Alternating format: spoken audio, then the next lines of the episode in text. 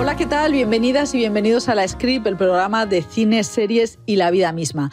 Hoy os voy a, en fin, normalmente en la entrada no os recomiendo la película o la serie del entrevistado, pero hoy tengo que ir directamente a recomendaros Cristóbal Valenciaga, la serie que se estrena en Disney Plus esta semana y que es brutal. Es evidentemente un biopic del modisto vasco Valenciaga hecho por, eh, creado y dirigido por los directores de Andía y La Trinchera Infinita, los eh, directores vascos de la productora eh, Moriarty, y que Diréis, Valenciaga. Valenciaga ya lo hizo Paul Thomas Anderson en El hilo invisible con Daniel Day-Lewis. Sí, pero aquel Valenciaga, que era una inspiración, que no era literal, era un arquetipo. Era el arquetipo de artista, de hombre perfeccionista y torturado con mm, historieta romántica bastante prescindible. Y lo que tiene esta serie es completamente en, las antípodas, porque es una serie porosa.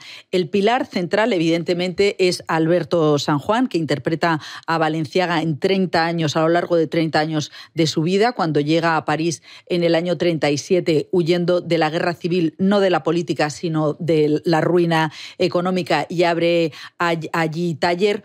Y además la serie lo que tiene es que no haya geografía, no es una elevada, no está elevado a los altares, es sencillamente acompañar la complejidad de este personaje que fue el rey de la alta costura, que marcó lo que es el marco de lo que iba a ser la alta costura en el siglo XX y cómo nos ha llegado su percepción desde mi punto de vista misógina. Y es una obra de arte brutal en la puesta en escena. Quiero destacar la dirección de arte y la banda sonora impresionante de Alberto Iglesias, una banda sonora maravillosa que dialoga con todos los sentimientos de este mm, personaje tan, tan complejo, tan oscuro, tan brillante que fue Valenciaga. Y ahora ya vamos a empezar con las entrevistas. Nos visita Alberto San Juan y ya está por aquí Ana Polvorosa. Así que que empiece la script. Y abrimos la script de hoy con eh, Hola Ana Polvorosa. Hola. Eh, eh, bueno, pues una actriz que yo, fíjate, yo creo que tú has trabajado más años, has estado más años trabajando que no trabajando. ¿Es posible? Eh, bueno, puede, ser, puede ser. pero he estado tiempo eh, sin trabajar también. Pero bueno, pero es que me puse a hacer cuentas y era una burrada lo que... Sí. Ah, cómo empezaste eh, con Raquel, la ida... o sea, has ido empalmando curro y curro. La verdad es que sí, he trabajado mucho, sí. Desde muy, desde muy jovencita, por eso también... Y mm, eh, bueno, es que Ana eh, está promocionando Un mal día lo tiene cualquiera, que es una, la ópera prima como directora de Eva H. Y Eva H. Eh, ha dicho algunas veces que ya lo que quería era jubilarse. sí. y yo diría, menuda manera. ¿Y tú cómo piensas en el futuro sin trabajar? Eh, yo quiero trabajar mucho. ¿Quieres trabajar? Yo quiero trabajar muchísimo, quiero cansarme de trabajar. A mí, a mí me encanta mi profesión y me encanta mi trabajo, sí. y, eres, lo disfruto enormemente. o sea, que no lo vives como una adicción. Eh, a ver, es, sí, tiene, tiene, tiene cierto punto adictivo, eso es verdad, pero es una adicción buena, de momento buena, de momento sana, no tóxica. O sea que. Bueno, pues bien. Está bien. Bueno, es que eh, estoy, tengo aquí apuntadas cosas que de la película, ¿no? De un mal día lo tiene cualquiera, que es una especie de joque noche, eh, una chica mm. que es una, una treintañera que va a presentar la tesis doctoral, una hipercontroladora y que deja las llaves fuera de casa. Y, y no hay historia romántica. Y no hay historia romántica, eso es, eso está muy bien, eso, nos gusta. ¿Qué tal, el, o sea, qué te ha interesado de esta comedia? Bueno, yo creo que precisamente eso, ¿no? Es eh, toda, toda la, todo el, el, caos que de repente aparece alrededor de, de, este personaje. Es como a mí lo que me parecía súper apetecible y muy divertido y también me generaba mucha curiosidad era saber cómo se iba a abordar todo esto, porque al final ya no es tanto esta tía, que al final es una chica que, bueno, que está presentando su tesis doctoral, que lleva cinco años, que no puede más con la vida, pero era más todo lo que se generaba alrededor.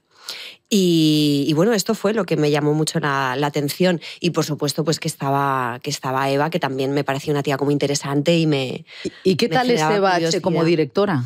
Pues muy guay. Yo creo que hemos ido las dos de la mano adentrándonos en este mundo de, incógnitas y de no saber porque también se generaba como un, ambiente ¿no? de, mm, eh, en el que no se sabía muy bien qué es lo que estaba, qué es lo que estaba sucediendo ¿no? en el rodaje y creo que eso ha venido guay también para, para el resultado porque al fin y al cabo es una comedia, pero es una comedia un tanto oscura. Sí. Es una comedia extraña. ¿No? Es como un poco de terror, incluso hay como se genera como un ambiente cosas chungas que van pasando, cosas chungas. Es como que te ríes, pero tampoco te provoca una risa, ¿no? Es como una risa un poco incómoda. Dices, todo, claro, eh, ese, estas comedias son mm, complicadas porque dices eh, hacia esa escalera hacia dónde va. Exacto, exacto. ¿Y cómo es eh, Eva? Porque hay una la sensación de que los cómicos y las cómicas son una máscara es mucho más que con los actores intérpretes normales, o sea, los que hacéis una interpretación, hace, interpretación, pero en cambio los cómicos están siempre como eh, mostrando una cara un poco deformada y entonces hay, una, hay algo detrás que, nunca te imaginas. ¿Qué, ha habido detrás de Eva H que no te imaginabas? Yo creo que han salido como todas nuestras, eh, toda nuestra vulnerabilidad, de todas nuestras inseguridades. Al final, estaba yo sola también, iban pasando muchos actores y actrices que van contando como sus historias eh, pequeñitas dentro de la peli, pero el eje principal es el personaje de Sonia, entonces yo estaba como muy al frente de todo y también muy, muy, muy sola ante la historia. Y Eva lo mismo, ¿no? Entonces, yo creo que en ese sentido como que nos hemos arropado la una a la otra. Creo que nos hemos ayudado y han salido, pues eso, todas nuestras dudas, todos nuestros miedos. Eh, teníamos momentos previos antes de, las jornadas de charlar, oye, hoy cómo, cómo vamos a hacerlo, ¿qué has pensado respecto a esto?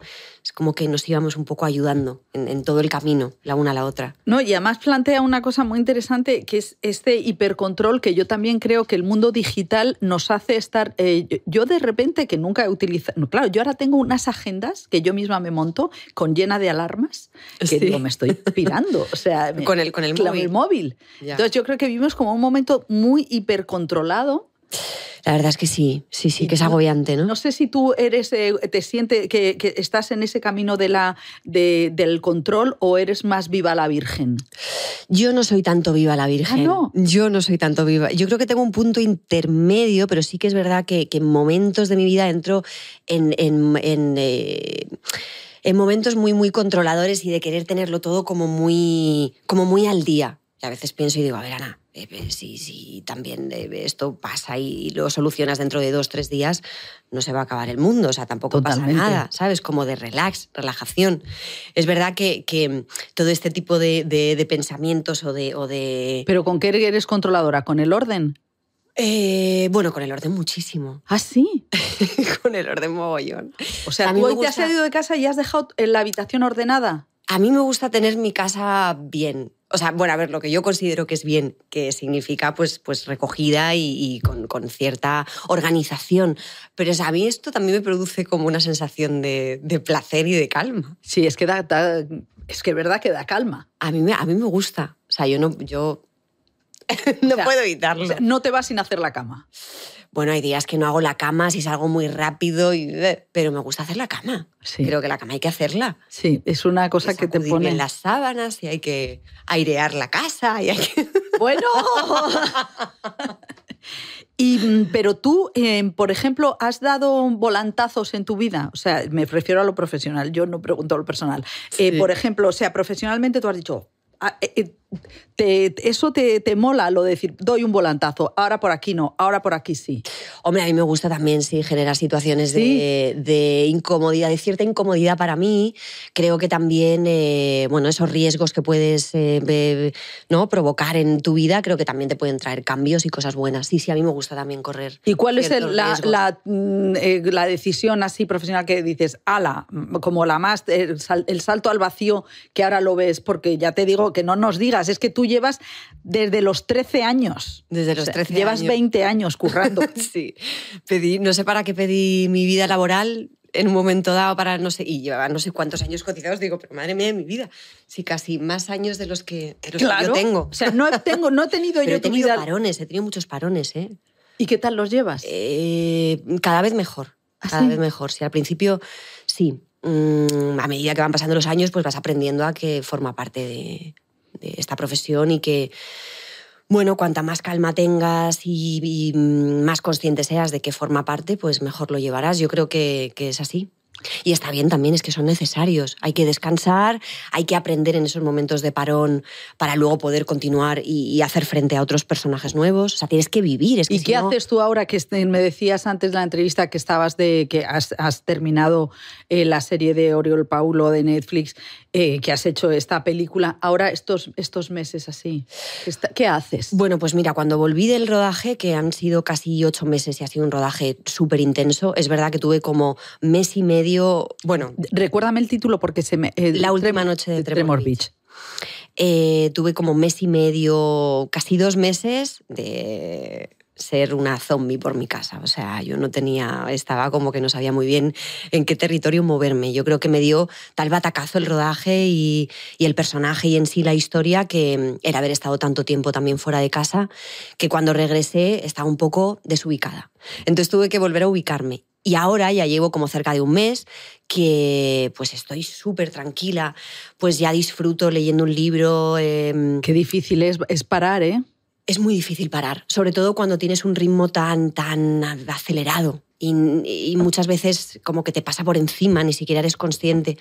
Te afecta mucho también cuando estás fuera de casa. No es lo mismo un rodaje en tu ciudad que cuando te tienes que marchar fuera. Es muy diferente el estar fuera de casa. Sí, ¿tú eres de perros o de gatos? De las dos cosas. ¿De las dos cosas? ¿Y cómo puede ser de Yo tengo un gato y dos perras. ¿Y, se, ¿Y conviven bien? Conviven muy bien. ¿Por qué? No tengo ni idea. Bueno, a ver, eh, hay una convivencia tranquila en casa. Sí que es verdad que al principio yo tenía, tenía mi gato y que mi gato va a hacer ya 15 años. Es un pedazo de gato. Es un abuelo, ¿eh? Es un abuelo, es un señor abuelo. ¿Cómo se llama? Bruno. Bruno. Se llama Bruno. Y tenía a Betty también, que es una perrita que tiene 13 años, más chiquitita. Y entonces adopté a Valentina, que es la última que ha entrado en la familia, que es una galga. Ah, es que los galgos son buenos. Sí, sí. Esta es muy especial porque es, sorda, em, tiene también un trato ahí con, con, el humano diferente porque, bueno, también al ser adoptada pues sufren como todas esas situaciones tan desagradables que, no sé, tienen como una, un carácter ahí como muy, muy especial. Entonces, cuando ella vino a casa, sí que es verdad que al principio, bueno, había un caos ahí en casa tremendo, el gato es muy asustadizo y, no podía, no podía con ella, o sea, estaba todo el rato escondido, comía mal, bebía, no bebía casi, o sea, yo estaba como preocupada. Y luego poco a poco, pues bueno, el proceso de, de, adaptación. proceso de adaptación. No, porque claro, esta película tiene cosas que a mí me encantan, como por ejemplo los chichos. Y es que no me sabía yo la canción. Ese momento está muy eh, bien. Todo lo que piensas tú son ilusiones. Y digo, pero si es que la canción de los chichos, hay veces que me pregunto, pero no sé contestarme, lo que hacemos en la vida luego de nada, de nada nos vale. nos vale. Todo es una mentira, todo se lo lleva el aire. Es verdad. Y me pregunto, es que es impresionante. Entonces, esta mañana. La letra.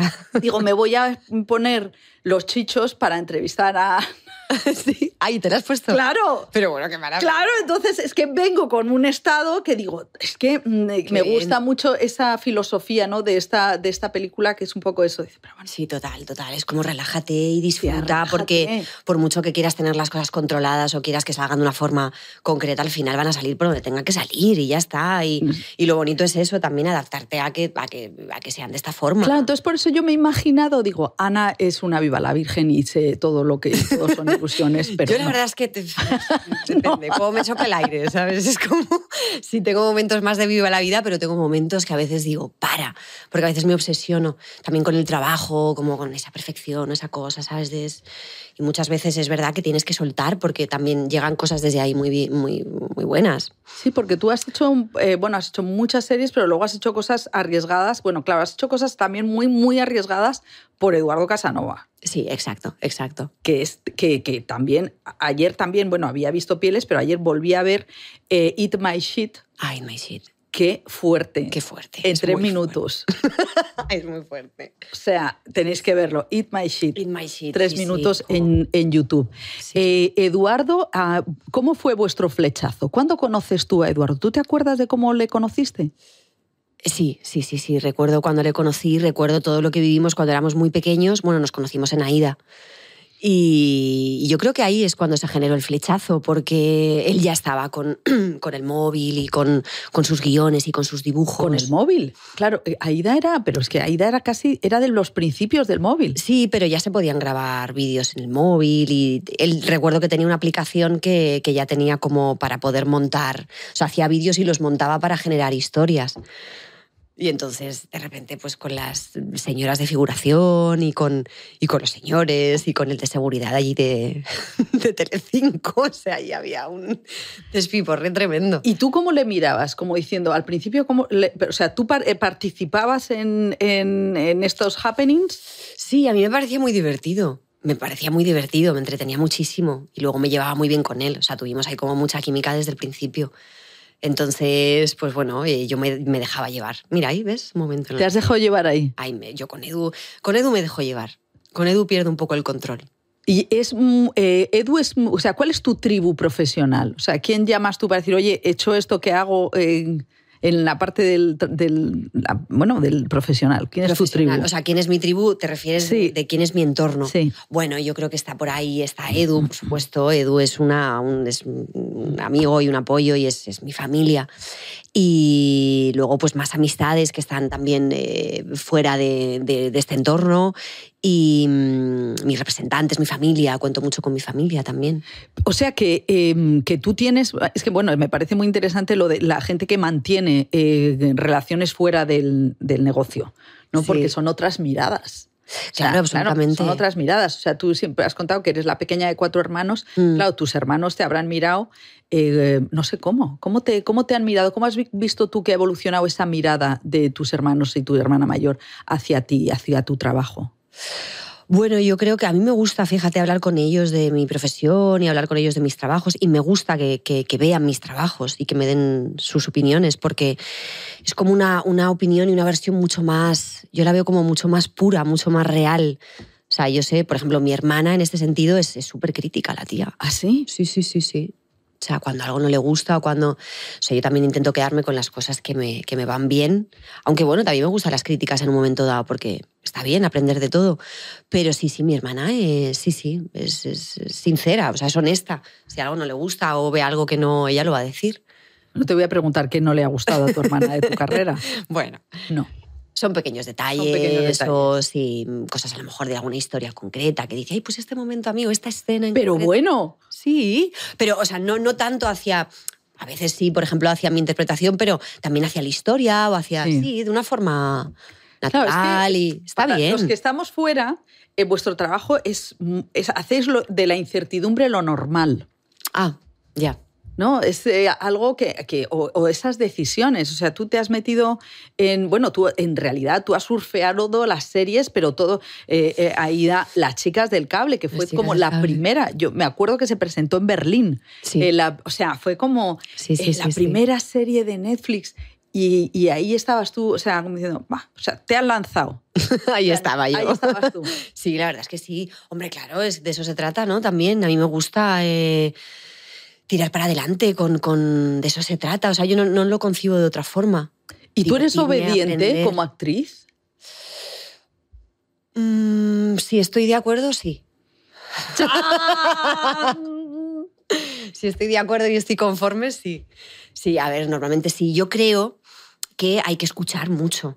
O sea, tienes que, estar con, todos tus sentidos ahí como bien despiertos para, para, escuchar. Es verdad que tú, está bien que tú tengas como tu propia versión y que tú tengas tu idea y por supuesto tienes que serle fiel y tienes que hacer caso a esto, a tus sensaciones, a tus intuiciones, a tu energía respecto a la historia, al personaje. Pero creo que también es súper interesante el estar bien despierto a toda la información que te pueden aportar eh, todos los miembros del equipo ya no hablo del director o directora o del guionista o hablo de tus compañeros, hablo de, todos los departamentos y de todo el, equipo que pueda haber alrededor de, ese proyecto. Bueno, eso suena también como que, te gustaría dirigir. O sea, tengo la sensación de que si estás tan, o sea, no estás centrada solamente en lo tuyo, estás viendo mucho lo que hay alrededor. Bueno, no, no lo descarto, no lo descarto. Mm, no sé, no tengo ni idea lo que me dé para la vida, pero sí me gustaría. Me gusta estar con los sentidos bien abiertos y, bien despiertos para, para, recibir todo lo que hay, porque es que hay mucha información y es todo muy. Jo, qué bonito, ¿eh? Qué bonito, porque eh, yo creo, claro, el hecho de poner, a mí siempre me produce mucho, mucho terror la, eh, que delante de esa cámara tengan que pasar cosas eh, que no son las que me están pasando en este momento, que es lo que hacéis vosotros. Sí. Eso es muy raro. Eso es muy extraño. Muy raro como para encima poder estar mirando alrededor. Sí, pero bueno, me refiero, o sea, ya no tanto cuando a lo mejor estás interpretando una escena o cuando estás dentro de ese momento en el que estás con el personaje, sino pues cuando estás fuera también, cuando has salido de ese momento en el que estás interpretando y estás relacionándote con el equipo, cuando, o sea, todo el trabajo puede ser previo al inicio de un rodaje, ¿no? Pues cuando hablas con el departamento de, de maquillaje y de peluquería y de vestuario, o sea, cuando te, todo lo que te aporten, toda esa información extra que tengas acerca del personaje es súper inspiradora y súper válida para luego tú poder desarrollarlo. Mm. A eso me refiero que hay que estar como bien abierto mm, y bien despierto para recibir toda esa información y que sea válida para uno mismo. Creo que eso es muy importante. Tú eres eh, la Julianne Moore española, eres la, la única pelirroja de verdad. Hombre. No, sé si no sé en qué película. Bueno, Julianne Moore. Julianne Moore. Julianne Moore. Em, ¿A ti te, te, han querido teñir el pelo en alguna película o en alguna serie? Eh, de momento no. Edu me ha puesto pelucas. Bueno, en la vida estoy con una peluca morena. Eh, de momento no, pero vamos que no. ¿No te importa? No, que va, para nada. O sea, no, porque claro, tu pelo ya es un estandarte. O sea, ¿cómo te relacionas con ese estandarte? con ese estandarte. Bueno, me relaciono bien, me relaciono bien. Al principio tenía un poquito más de conflicto, ¿no? Por esto de tener un color de pelo diferente, y, pero vamos, cuando era muy, muy chiquitita. Eh, ahora mismo me, me encanta, o sea, creo que es una seña como de identidad muy potente y y me gusta además. Mi madre es pelirroja, mi abuela también lo era, ¿sabes? Como una cosa de familia que, de la que me siento bien orgullosa. Sí, sí, ¿Y no tienes canas? Eh, sí, alguna tengo, alguna tengo. Pero tengo pocas. ¿Tienes pocas? Tengo pocas. No, no, si lo digo solamente fruto de la envidia, porque me parece que es tan eh, mágico que es un poco como un pelo de Rapunzel. Ya. ¿Verdad? O sea, es como que parece de mentira. Claro, un poco decir, te peinaba, o sea, digo, a Ana la habrán peinado como si fuera una princesa. no, no, tampoco. No, no para nada. Que va, que va, que va. ¿Y cómo eras tú de pequeña? ¿Cómo te recuerdas? Pues, pues muy payaseta, haciendo todo el rato el, espectáculo y el show. ¿Y, te seguían? Y me seguían, me seguían. Yo sentaba a toda mi familia y me ponía allí a que me vieran y me observaran porque tenía que decir cosas y tenía que aportar cosas. Igual me ponía a hacer un playback, me ponía a cantar una canción, como me ponía a, interpretar una obra que me había, que me había inventado con, con... O sea, tenía como un tenía mucho, mucho, mm, mucho dentro, ¿no? Que contar y que expresar. Y ahora cuando ves eh, la distancia, o sea, dices, eh, ¿cómo te relacionas con ese pasado? O sea, porque es un poco, es muy heavy. Que, bueno, yo siempre digo que es que mm, yo entrevisto a la gente que lo ha conseguido. Ya que, soy consciente de que hay muchísima gente que hizo, que tuvo esa ilusión y se han quedado por, por el camino, ¿no? Que eso es una parte muy dura de tu profesión que, como siempre habláis, los que os ha ido bien parece que es fácil. No, no, desde luego que no lo es. Pero claro, entonces, eh, ¿cómo ves tú, cómo te, cómo ves tú todo tu, eh, tu carrera? O sea, no, no estás para premio eh, de honor porque todavía te quedan otros 20 años. hombre, me queda muchísimo. O 30, hombre. aunque te vas a poder jubilar porque tienes una vida laboral brutal. ¿eh? pero ¿cómo ves tú? no, pero yo quiero que sea muy tarde, que quiero ¿Ah, trabajar mucho, quiero trabajar mucho. Como Nuria Sper, que tiene 88 y está en el teatro. Hombre, yo creo que hasta cierta edad, ¿no? Mientras mantengas ahí como tu cordura y tus sentidos bien colocados, pero, pero sí, desde luego que sí. Aparte que lo interesante en estas carreras es esto, ¿no? El paso de los años y el, el ir madurando, el ir creciendo para poder interpretar personajes. ¿Y tu madre ha sufrido contigo? O sea, ha sufrido con ese, o sea, quiero decir que como madre, tú siempre has hablado de tu madre que ha estado ahí apoyando y tal, pero e, ella alguna vez ha dicho, lo he pasado mal, en esa época lo pasé mal. No, yo creo que, bueno, cuando era más jovencita, más al principio, cuando, cuando no sabe y también es todo como más desconocido, yo creo que llegó un momento en el que vio que efectivamente me, quería dedicar a ello desde un lugar más profesional y que, y que bueno, pues que era algo que, que era real, ¿no? Que, que, me salía de, mis entrañas, o sea, que era como algo que, no podía evitarlo, ¿no?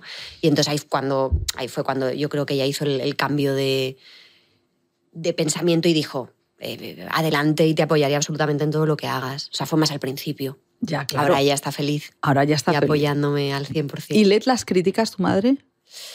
Bueno, yo creo que sí, que algo por ahí, pero...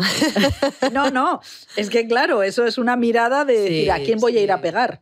Ya, bueno, O claro, sea, las voy a madres... ir a pegar, claro. evidente- madres les sale ahí el eso instinto es, eh, de protección. Una cosa que tal.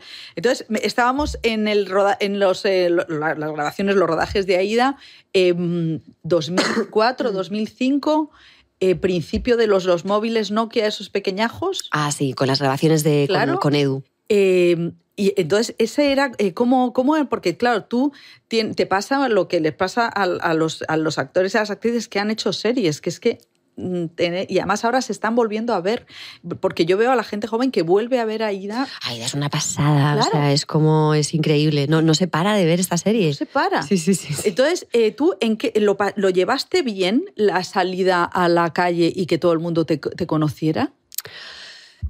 ¿Cómo Eh, gestionaste eso? Mm, Pues no lo sé, la verdad. Yo creo que, que, pues ir adaptándote un poco a...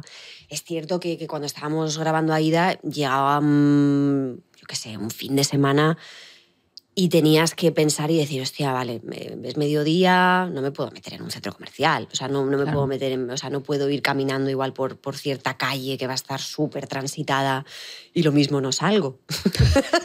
Qué fuerte, eso lo decía eh, Fernando Tejero, que le daba miedo entrar en el metro. Sí, había algo de, mm, sí, como de, de- de apabullante en todo este momento. Bueno, pues lo vas gestionando. Es verdad que te limitas en, ciertas, en ciertos aspectos, aunque yo siempre he intentado hacer una vida como súper normal, o sea, nunca... O sea, luchar contra eso, porque si no es como horrible. Sí. Pero es verdad que, que en, eso, en ese momento, además, es que, claro, como había tan pocos canales, había tan pocas cosas Ah. y tal, era como que todo el mundo eh, veía la serie. Es que o sea, te- te- salías a la calle y todo el mundo te conocía. Entonces era como muy, muy alucinante. ¿Y cómo es, es que claro, ahora yo eh, veo a los, eh, a los actores y las actrices de élite de la Casa de Papel que, claro, ellos están teniendo otra progresión. O sea, em, pues eso te cuentan, decía Úrsula Corbero, que de un día a otro subía mil, un millón de Instagram, de seguidores en Instagram. Bajada. Claro, o sea, que, que- que la ves en todas partes. Eh, yo me imagino que eso es diferente. ¿Cómo has visto tú el, o cómo has vivido esa progresión de las redes y a las nuevas generaciones de, de las series? ¿Cómo les ves? Bueno, a mí esto me, o sea, creo que en parte es, es obviamente una forma de globalizar todo y creo que tiene su parte buena y, y- y positiva porque al final, pues esto, ha habido muchas más ofertas de trabajo. Es verdad, ¿eh?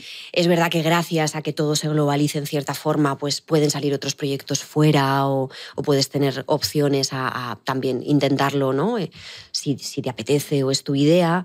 Eh, pero luego, por otro lado, hay que tener mucho cuidado porque porque va porque es, es- es, mm, vertiginoso, ¿no? O sea, no, no es O sea, que completamente tú te lo piensas todo, tú no eres eh, eh, eh, No, eh, a mí- espontánea en las redes. A, y a mí yo es que, fíjate, no me termino de sentir cómoda al 100%. No siento que, me- que sea algo que a mí me identifique o que sea, igual que el pelo es una seña de identidad claramente en mí. Mira. No creo que una red social lo sea respecto a mi profesión. O sea, a mí hay cierta parte que me cuesta. Es verdad que por otro lado mm, hay que ir adaptándose, porque también son nuevas eras que van llegando y que tienes que ir adaptándote e ir aprendiendo también a cómo funciona todo esto. Pero bueno, siempre y cuando también esté dentro de tu, de tu Sí. línea de vida, ¿no? Yo hasta cierto punto me siento cómoda.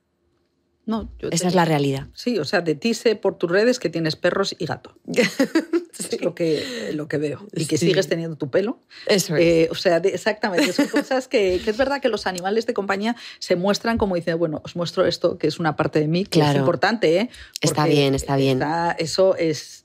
La foto me gusta mucho, o sea, la fotografía. ¿Haces yo- foto? Bueno, me gusta la foto, sí. Me gustan así como todo a nivel como muy mm, eh, estructurado, o sea, no sé cómo decirlo, de dimensiones, o sea, me, eh, como más a nivel eh, arquitectura, es, no, sé, no sé cómo decir, no tengo Y ni idea, tienes, pero... eh, bueno, es que el otro día coincidí en un festival, en el festival La Mirada Tabú, con Eulalia Ramón, que es, bueno, que es directora, actriz y, y además mujer de, fue mujer, es viuda de Saura, y entonces hablaba de la inmensa colección de cámaras de fotos que, ten- que Saura ha hecho de eso una, una, una forma de vida, que es ir al cash converter, comprar cámaras, o sea, Qué todas fascinación. Sí, sí.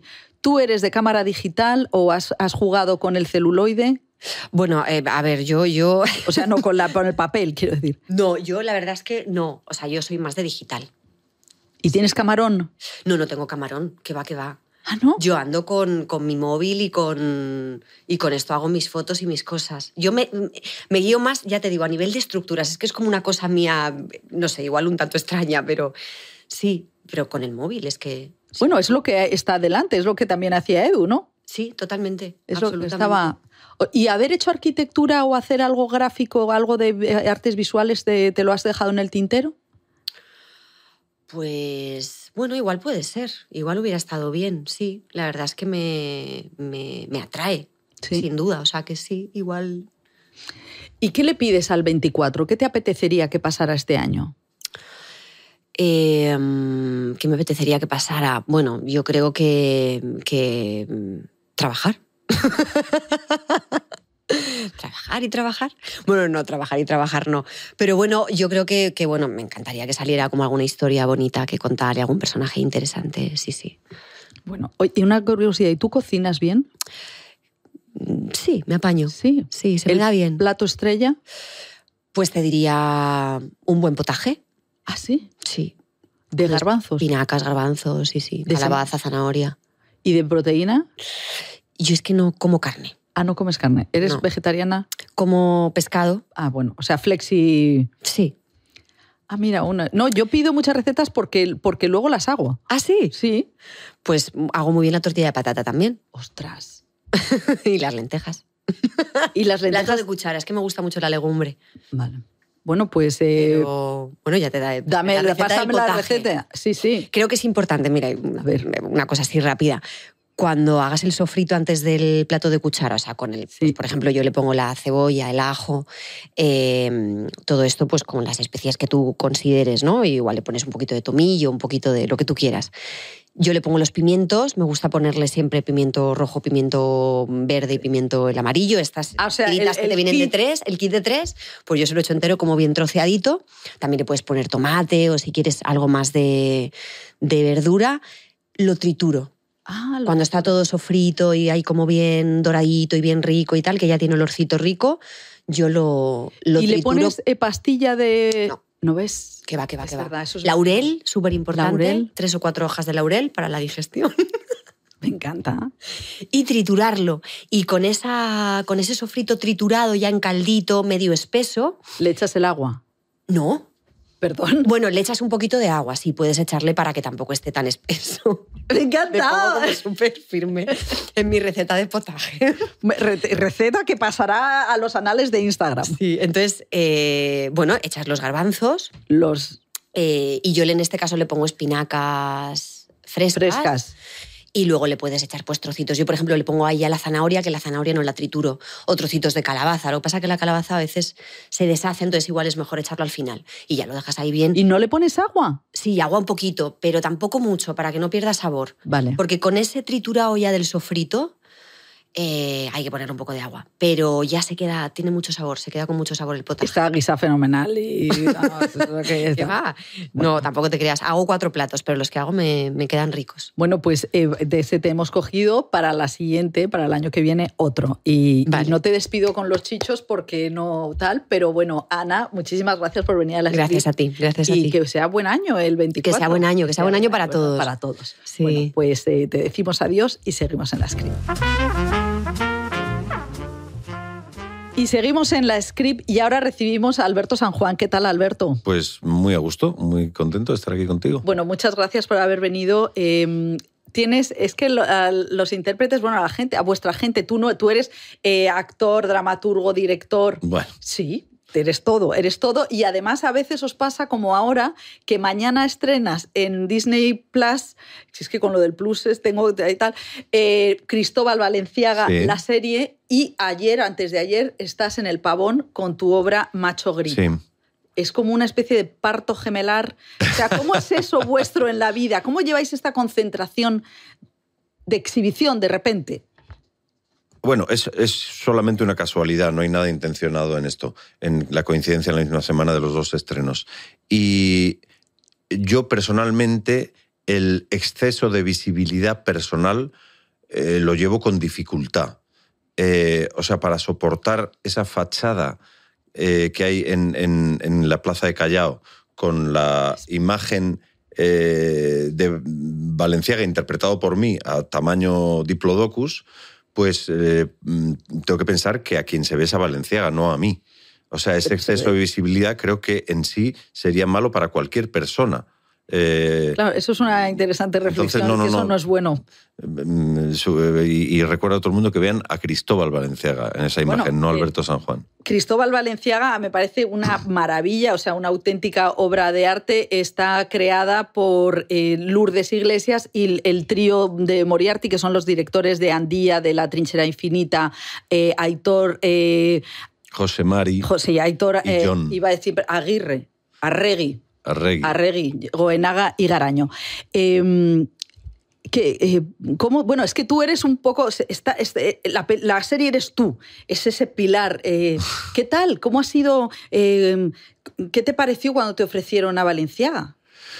Eh, bueno, una, mm, primero me, me ofrecieron hacer una- un casting, eh, que, lo cual siempre es una buena noticia, que te llamen para probar la posibilidad de que tú hagas un trabajo.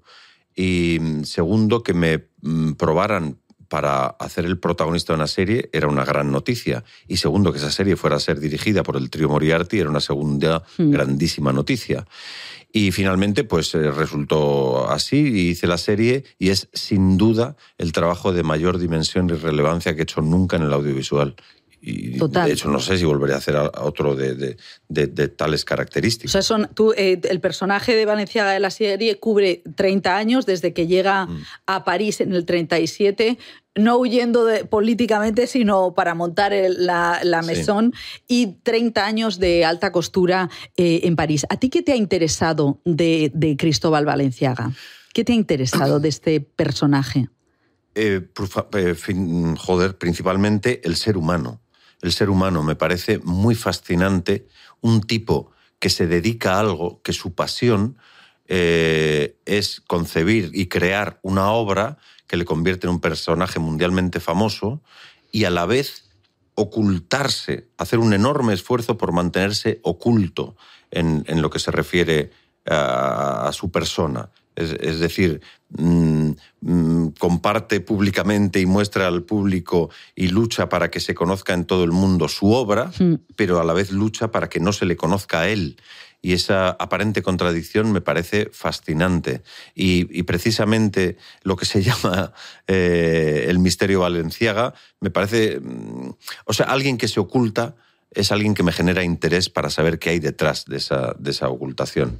Sí, es, en- es un, eh, una, una serie que además no es una geografía, porque ellos son vascos, Valenciaga es el gran eh, modisto eh, vasco, pero sin embargo ahí están abiertas todas las miserias ¿no? de, del personaje, como es su, su condición de apolítico mm, recalcitrante, ¿no? Eh, Sí. Cómo esa... esa mm, Claro, eso no se sabe y además es que, claro, yo eh, también antes estaba hablando de la película de Paul Thomas Anderson en la que es como el arquetipo, el hombre torturado de una sola pieza, ¿no? Y sin embargo, eh, Valenciaga, mm, pues, pues políticamente es muy cuestionable, ¿no? Todo lo que... Bueno, eh, cuestionable o entendible. Eh, también yo te reconozco que con este personaje tengo un vínculo especial por haber pasado tanto tiempo pensando en él y tratando de encarnarlo, eh, porque fueron cinco meses de rodaje, de un rodaje muy intenso, precedidos de un par de meses de preparación. Fue una preparación eh, desgraciadamente más breve de lo que nos hubiera gustado a todos, pero fue lo que pudo Bueno, ser. aparte que son es en francés y en euskera. ¿Tú hablas eh, francés y euskera? Ni papa. Ni papa. ¿Por O sea, realmente yo reunía muchas características eh, que me convertían en el actor no idóneo para interpretar a Valenciaga, porque analfabeto absoluto en el mundo de la moda, en el, en el, en el trato con, con la ropa y con, el teje- y con los materiales, con las tijeras, con la aguja, etcétera, etcétera, eh, no tenían ni idea de francés y, y de euskera aún menos. Eh, entonces, sí. sido Entonces, entonces dices, esta gente esta gente... tan, tan mal.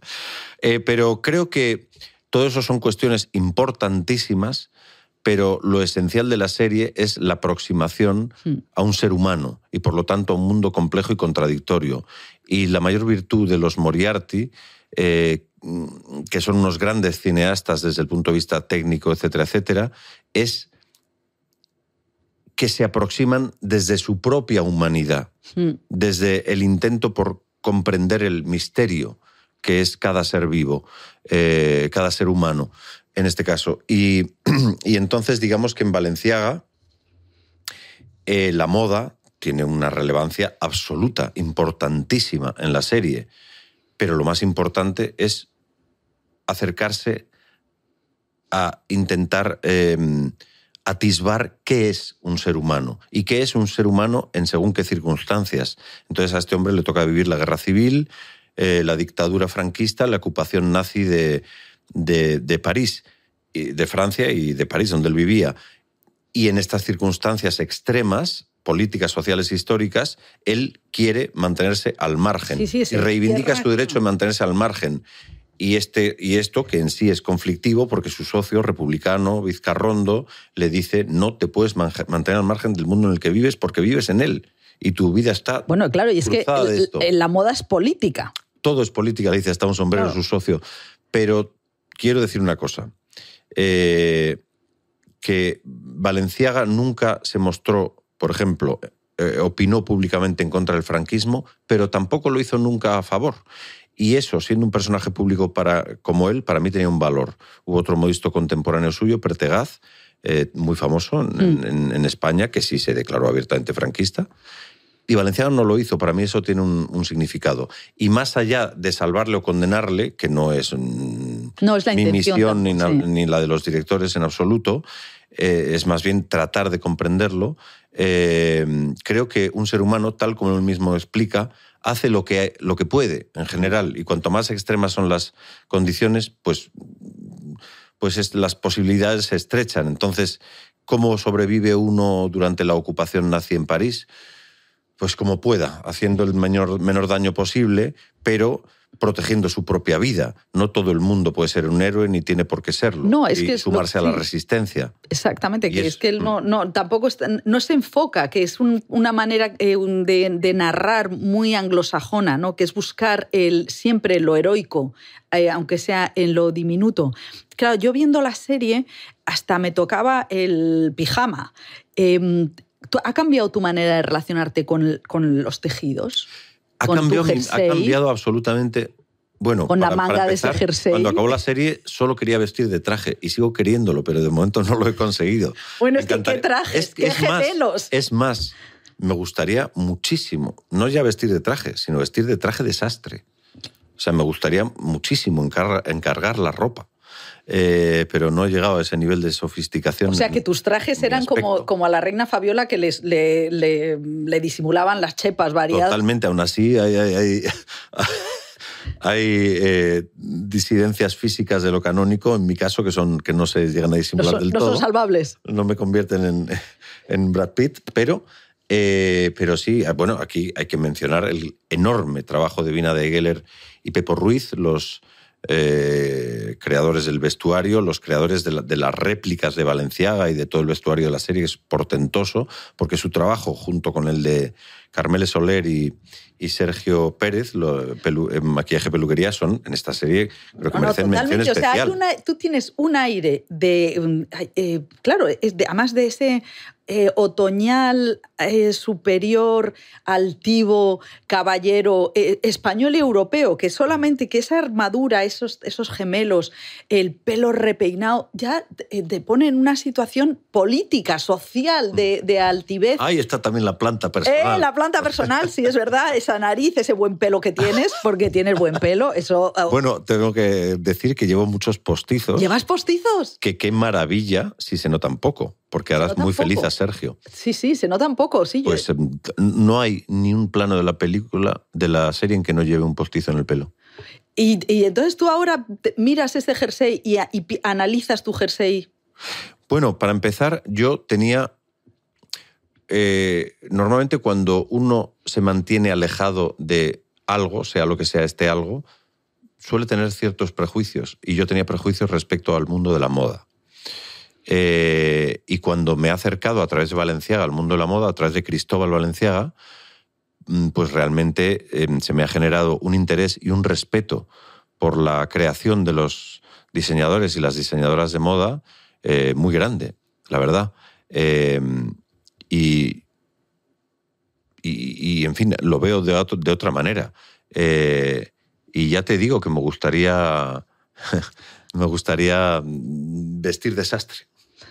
Bueno. Eh, pues Pero ahora visto desastre sin separación. Me gustaría vestir desastre, ahora solo he visto desastre, desastrosamente. desastrosamente. O sea que, y vamos, no, a mí me impresionó lo de quítese usted el abrigo que se le voy a, rehacer esa manga. Sí. y luego la manera que es verdad que tu personaje tiene de tocar, mm. de cómo se eh, toca la. Bueno, de hecho, yo conozco gente de Inditex que están todos eh, muy pendientes, o sea, dicen, a ver qué, claro, un poco con la cosa de cómo nos van a mirar desde fuera mm. ¿no? Eh, en los cineastas, ¿no? Porque, mm. y es verdad que es la, serie es extremadamente fiel a las colecciones, mm. bueno, que es brutal, o sea, han hecho todo nuevo. Sí, claro, todo es, eh, son réplicas confeccionadas para la serie. De hecho, hay una exposición ahora en el Jardín Botánico de Madrid, ¿no? Eh, con, una serie de estas réplicas que recomiendo ir a visitar, porque es excepcional, es una belleza total. El personaje, eh, bueno, es muy interesante porque él llega a, París en el 37, eh, se encuentra con Coco Chanel que le dice, tienes que como que buscar una narración, un relato de, tu, propia, de tu propia moda de tu, y él, de, tus, de tus diseños, y él dice que su, su, su estilo es su técnica Puesto que él era de, los grandes diseñadores el único que sabía coser de, verdad. Eh, ¿Cuál es tu estilo eh, como intérprete? O sea, ¿tú eh, eres, eres muy técnico?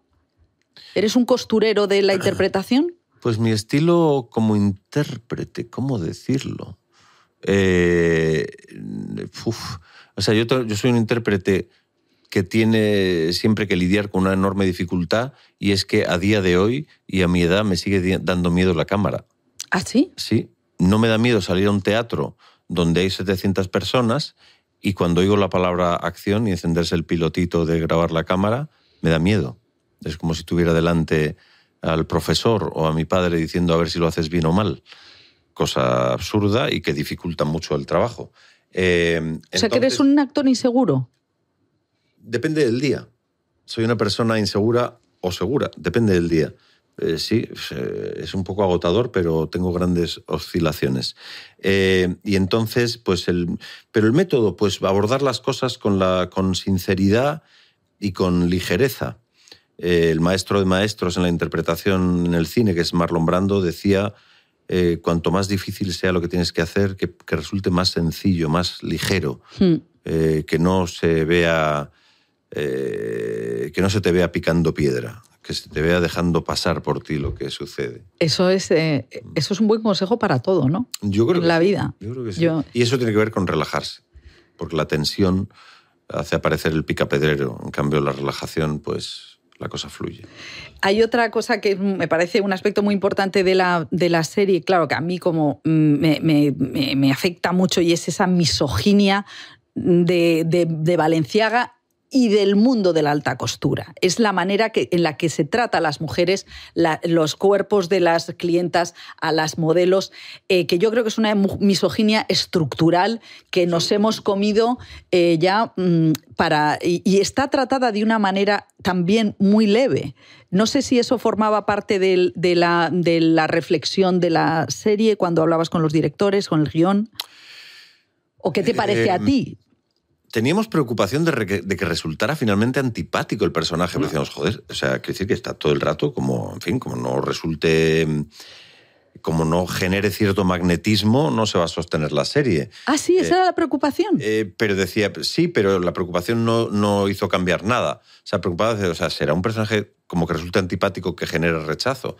Pero confiamos en que no, que no es especialmente simpático, pero que iba a generar más atracción que rechazo. Es coherente, ¿no? Yo creo que lo es, a veces es, es coherente, tú entiendes sus mecanismos. Bueno, si se entienden, pues estupendo, porque... bueno, porque sí, o sea, tratábamos, como te decía, de aproximarnos a un ser humano, que no es ni bueno ni malo, que está lleno de comportamientos, algunas veces generosos, otras mezquinos, eh, hay de todo. Eh, incluso hay momentos mezquinos un poco patéticos, de celos de, Dior, eh, bueno, cosas así. Y entonces, ahora, ¿es especialmente misógino el personaje de Valenciaga? Yo no lo, no lo comparto eso contigo, María. Por supuesto, vive en una sociedad estructuralmente machista, absolut, absolutamente. Eh, también hoy, aunque hoy afortunadamente el movimiento de emancipación de, eh, de la mujer, digamos, eh, pues es, tiene una fuerza especial, pero se encuentra con una reacción fortísima también. Seguimos viviendo en un mundo machista. y la, moda de hoy ignora completamente a las mujeres, a la salud de las mujeres, al bienestar de las mujeres. Sí, y una cosa cierta, por lo que investigaron la guionista Lourdes Guerra y el trío Moriarty, también guionistas, de la serie es ¿No que... es Lourdes Iglesias? ¿Qué he dicho? Guerra. Joder, es Digo, bueno, pero es mi por qué? prima. Porque estaba hablando con Lourdes Guerra, la... Bueno, una cantante, en fin, da igual. Lourdes, Lourdes Iglesias, Perdón, Lourdes Iglesias. Pues eh, es que las modelos, curiosamente, en ese momento no había, parece ser, modelos estrellas, apenas. No había una Naomi mm. Campbell ni una no mm. sé qué. Eh, eran obreras mal pagadas, maltratadas y sin prestigio y sin, en fin. Como de la pintura, vamos. Era un poco más que un maniquí. Claro. Eh, em, entonces, quiero decir que podía estar mucho más valorada por Valenciaga, una eh, jefa de taller, una costurera jefa, que una modelo. Eh, y se pasaban las horas ahí, a veces esperando no sé qué, a veces muertas de frío, a veces no sé qué. y bueno, sí, en el trato, o sea, yo creo que Valenciaga también tiene el Cristóbal Valenciaga de nuestra serie al menos tiene tal tiene una relación pasional tan fuerte con, la, con lo que está haciendo que se olvida que debajo de la ropa hay un ser humano hmm. y está pendiente de la arruga, de la caída, del tejido, del volumen y el ser humano es lo de menos. Esto les pasa a algunos directores de cine que dicen que lo único malo es que haya que trabajar con actores. Con personas, ¿no? Que sean personas. Que sean personas, que si fueran robots sería todo más cómodo. También les pasa a algunos dirigentes políticos.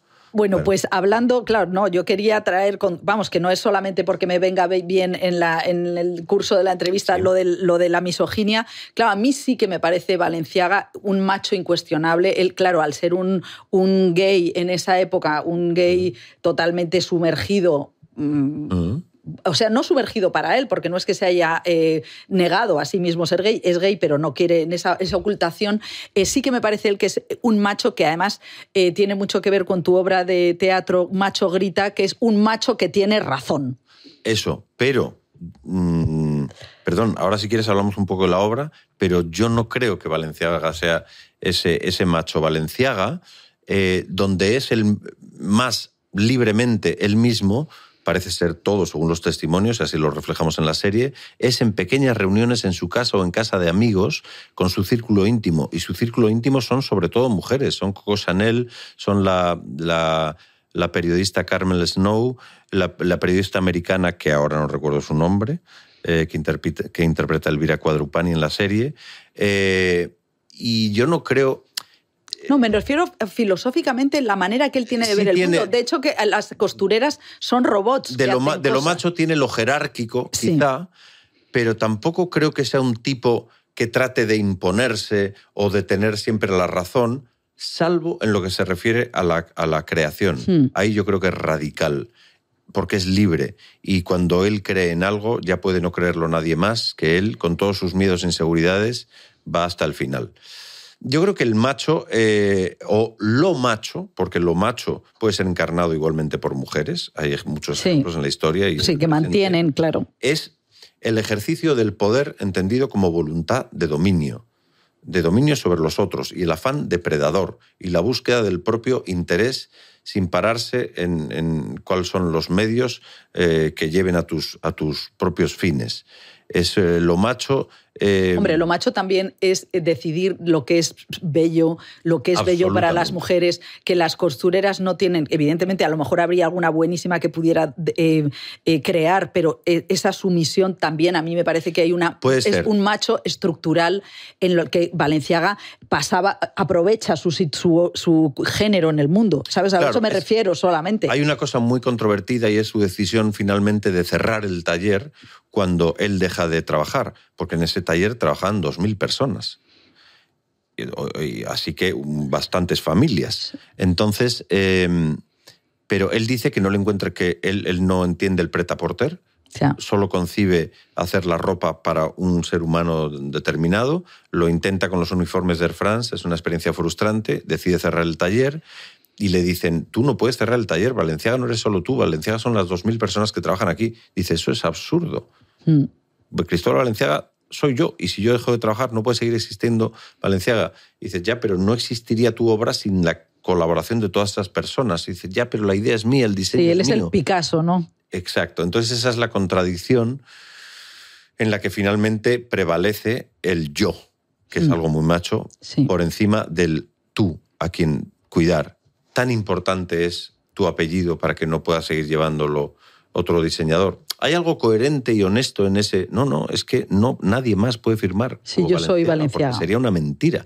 Hay algo de verdad en eso. No se puede convertir Cristóbal Valenciaga en, de pronto una empresa comercial. Bueno, claro, que es un apego, es una reivindicación artística. Pero es verdad que impone su yo frente, en ese momento, pues el interés de tantas familias y tal, pero.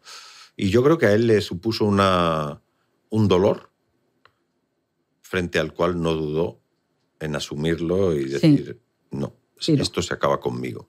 Y además, al finalmente ni, lo consiguió. Pero bueno, pero mientras estuvo vivo, sí. ya se acabó mientras cuando él lo dejó. ¿Y eh, tú crees que va a gustar, eh, va a sentar bien esta eh, serie en el mundo de la moda?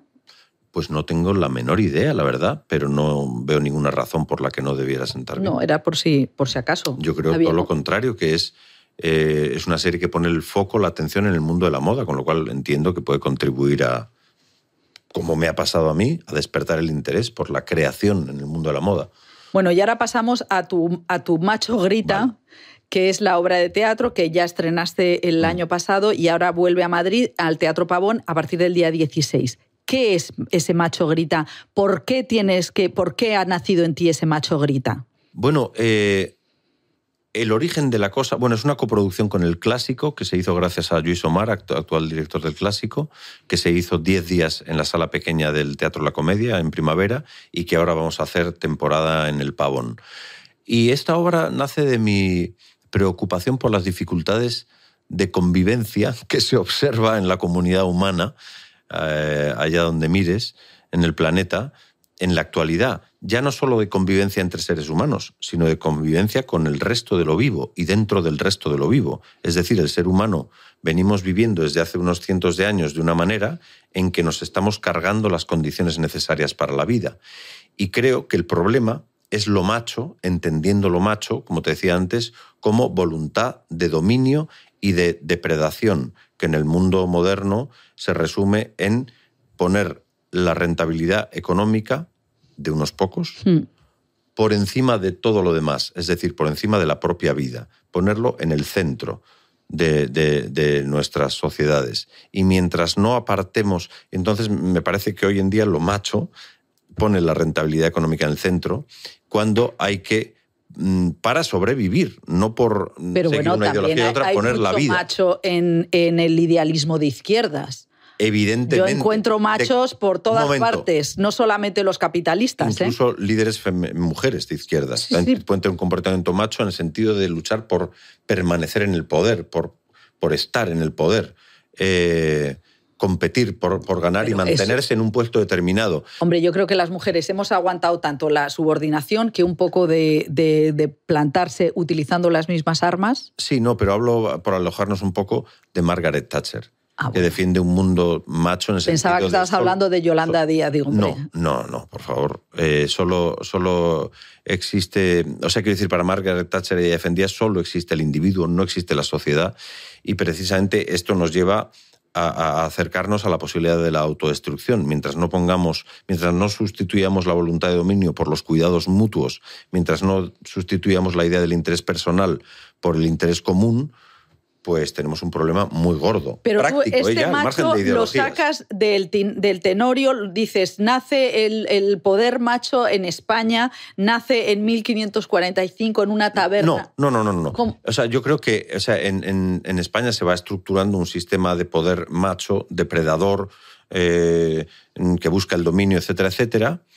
Eh, y una de las fechas, hay varias fechas clave.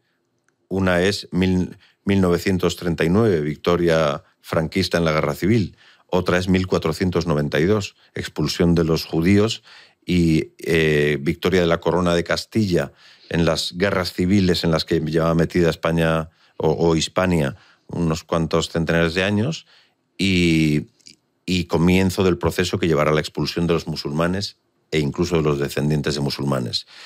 En fin, me parece que mm, lo macho también incluye la negación de lo, de lo diferente, hmm. de lo disidente, y entonces digamos que hay un punto de inflexión importante de construcción de lo macho de, en España y es negar al menos dos terceras partes de lo hispánico, que eran lo judío y lo musulmán, que eran tan hispánicos como los cristianos. Pero ¿y qué es lo que te, cuál es el, la chispa que dice tengo que escribir eh, macho grita? ¿Por qué te indignas? Pues seguramente... Porque yo también encuentro que los machos estáis muy bien, ¿sabes? O sea, que tenéis voz, que tenéis credibilidad. Claro, es muy difícil renunciar a unos privilegios. Claro. ¿Cuento de qué? O sea, si yo dejo de ser machista, ¿voy a vivir mejor o peor? No lo sé, de momento voy a perder privilegios. O sea, si yo renuncio al poder, el que sea, a través del prestigio social, de la fama, del dinero, de dirigir una obra de teatro, si yo renuncio al estatus de, de, tener poder sobre otras personas, ¿qué gano? No está nada claro. ¿Y hay renuncia de poder en esta obra? Hay una denuncia del poder. o, o, sea, hay una, un alzar la mano y decir, oye, que es que o terminamos con lo macho o nos vamos a la mierda, porque lo macho está jodiendo las posibilidades de seguir habitando este mundo. Eh, ¿Y tú crees cómo, estamos en ese sentido? Yo creo que... Bueno, creo que eh, estamos en un momento crítico de la humanidad. Creo que nunca antes eh, habíamos, habíamos nos habíamos aproximado a, la posibilidad de la extinción como especie y ahora, según el panel, ¿cómo se llama? El panel internacional de científicos sobre el cambio climático, esa posibilidad existe está sobre la mesa, está la posibilidad que en 50 años colapse la sociedad humana eh, y se haga inhabitable el planeta para, para nosotras, nosotros.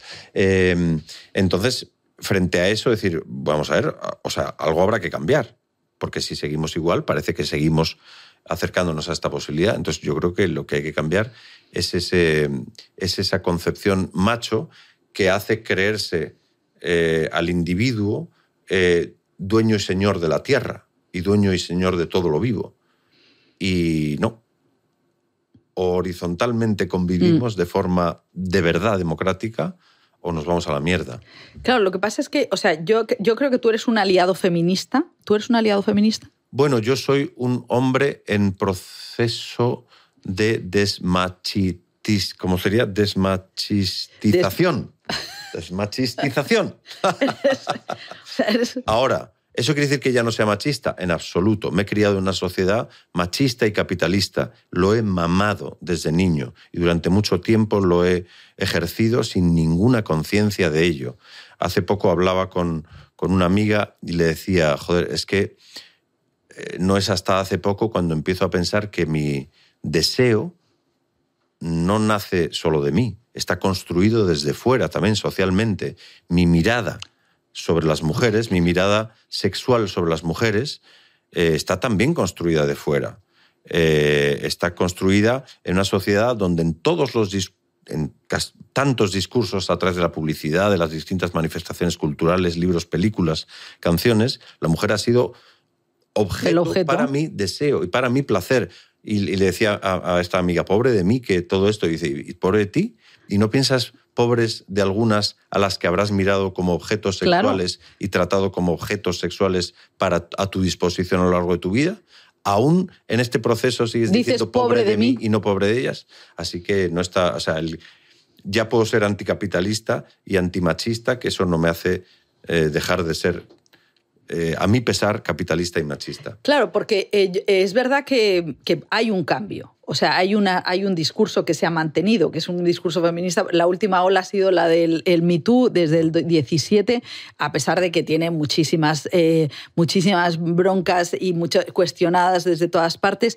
Y los políticos también se han revestido de, de una amabilidad. Por ejemplo, yo pienso en Pedro Sánchez y digo, es un, es, eh, él, él, él, es un macho amable, ¿no? O sea, tú en tu, en tu obra hablas de un macho eh, desagradable uh -huh. y caprichoso, pero hay machos amables. Sí, por supuesto. El, el, el, abuso de poder se puede ejercer con formas amables también. Claro. Claro, claro. ¿Y tú crees que tu obra a, a quién le cambia o solamente cambia a los convencidos? ¿Cuál es tu, tu deseo? Bueno, mi obra plantea preguntas. Mm, No creo que el teatro pueda ir más allá de, de, de, de este objetivo de plantear preguntas. Si alguien en el proceso de responder a algunas de esas preguntas se modifica en algún sentido, estupendo. Yo, yo no cambio a nadie, la obra no cambia a nadie, cambiará a algunos o algunas si quiere algo. A mí me han cambiado obras de teatro, películas, libros, mm. pero el trabajo lo he hecho yo a partir de los estímulos que he recibido, entonces eso depende de los espectadores. ¿Y cómo ves la política española ahora en los términos de machos?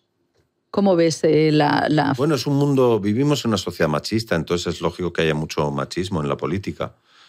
Mm. O sea, ¿te parece que nuestros líderes eh, están, eh, no han, han, evolucionado con respecto a otros años, otros líderes? Eh, bueno, hay una evolución. Hay. Desde, desde la crisis del capitalismo internacional de 2008, que llegó a España en 2010, hay dos movimientos en marcha. Uno de emancipación para cambiar las cosas, mm.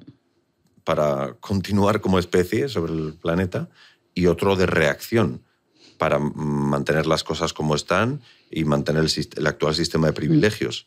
Entonces, por ejemplo, hablando de feminismo y machismo, en la medida que avanza el feminismo, avanza la reacción contra el feminismo. Y en esa pugna estamos.